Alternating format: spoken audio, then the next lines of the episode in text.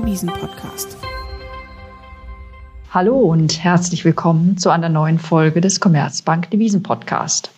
Mein Name ist Antje Prewke, ich bin Devisenanalystin im Research der Commerzbank und bei mir ist mein Chef Ulrich Leuchtmann. Hallo Uli. Hallo Antje. Heute wollen wir uns mal befassen mit der Frage, wie war das Jahr 22 eigentlich? Viele werden es sehr turbulent in Erinnerung haben am Devisenmarkt und was könnte uns möglicherweise 2023 am Devisenmarkt erwarten. Also wir wagen auch einen Ausblick auf das neue Jahr.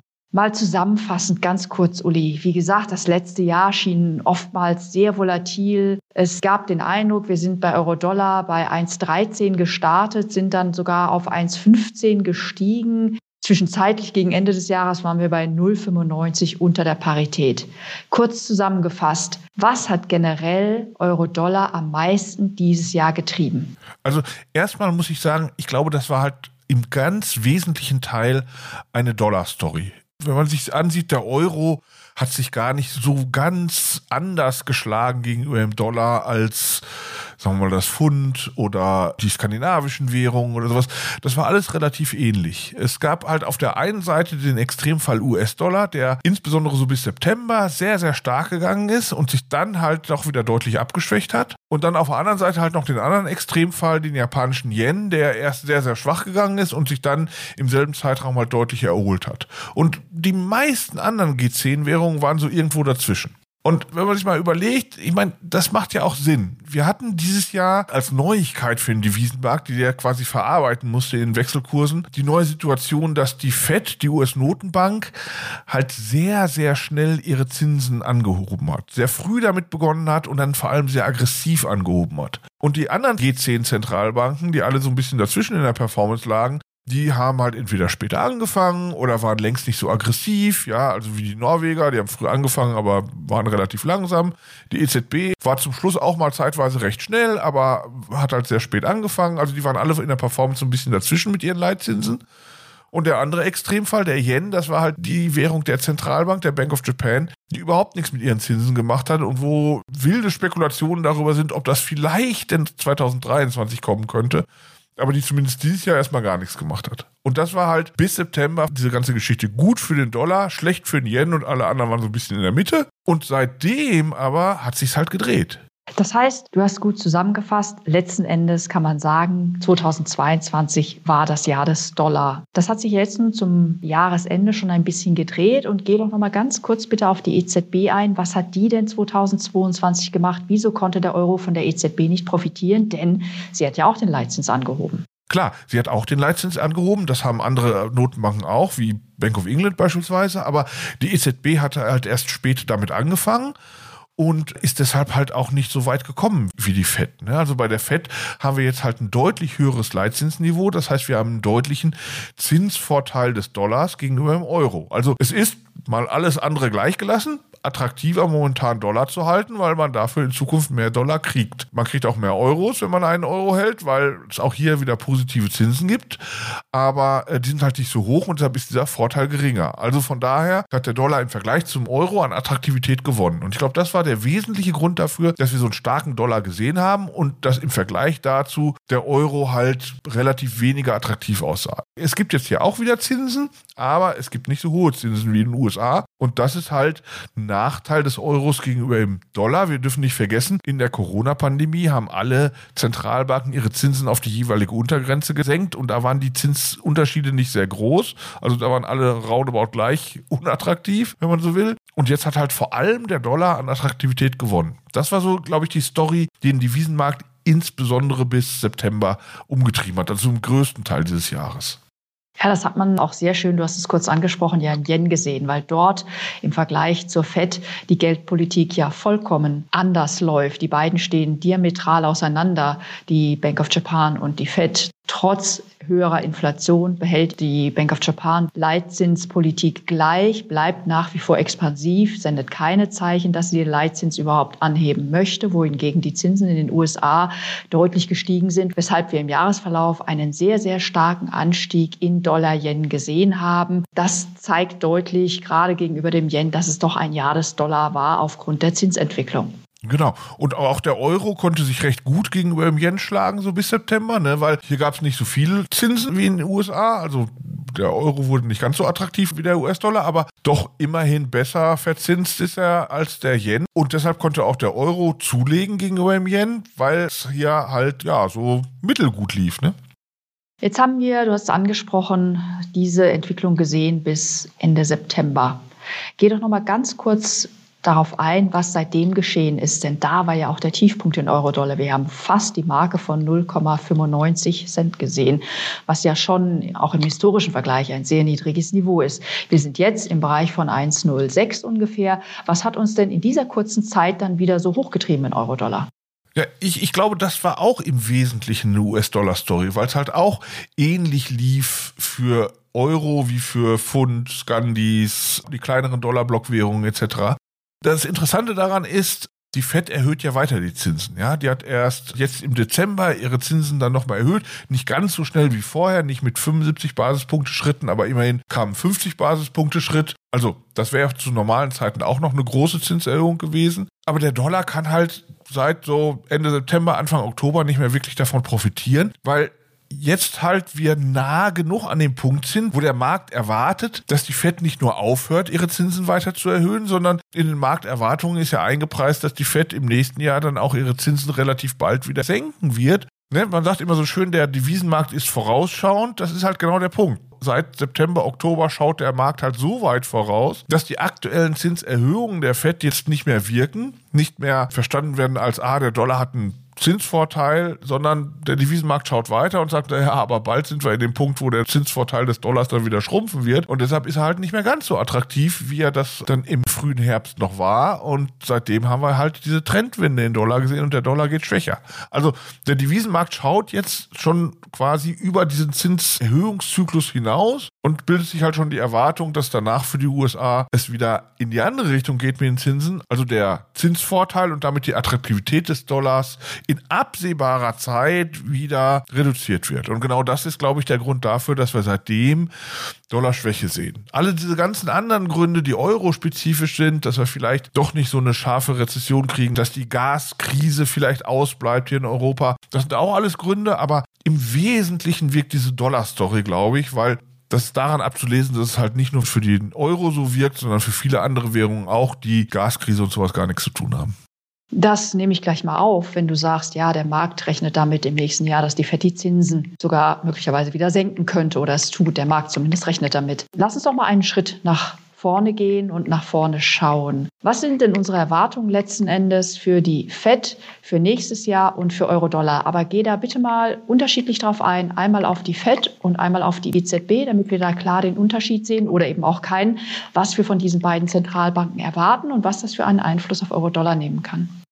Ja, also für die FED erwartet ja der Markt, dass sie ihren Leitzins so bis in den Bereich um fünf Prozent erhöht und dann nächstes Jahr schon wieder recht deutlich mit Zinssenkungen beginnt, die sich dann in 2024 dann auch nochmal aggressiv fortsetzen. Das ist so die Meinung des Marktes. Und wir sind da ein bisschen optimistischer für den Dollar, glaube ich. Wir erwarten, dass es ein bisschen mehr werden könnte als 5%. Aber auch unsere Fed-Watcher glauben halt, dass wir nächstes Jahr schon die ersten Zinssenkungen sehen werden und dann halt weitere in 2024 von der Fed. Also von daher sind wir im Prinzip mit dem Markt bezüglich der Fed einer Meinung. Weil Nächstes Jahr werden wir wahrscheinlich in den USA schon wieder deutlich fallende Inflationsraten sehen. Ja, die ersten Signale sehen wir jetzt schon, wenn wir so an die letzten Inflationsveröffentlichungen sehen, die aus den USA kommen, deuten die eigentlich schon darauf hin, dass der Gipfel in der Inflationsentwicklung schon hinter uns liegt und es jetzt so ein bisschen bergab geht mit den Inflationsraten. Und dann kommt halt natürlich auch noch dazu, dass wir vielleicht eine Rezession in den USA kriegen, aber auf jeden Fall eine Phase, in der die Wirtschaftsentwicklung weit weniger dynamisch ist, als sie das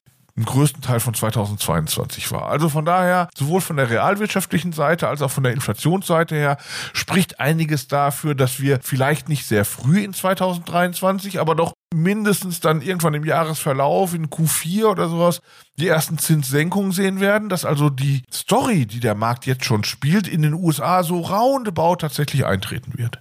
Und für die EZB, da sah es ja lange anders aus. Ja, der, für die EZB hatte der Markt nur recht moderate Zinserhöhungen drin. Was meinst du mit moderaten Zinserhöhungen genau?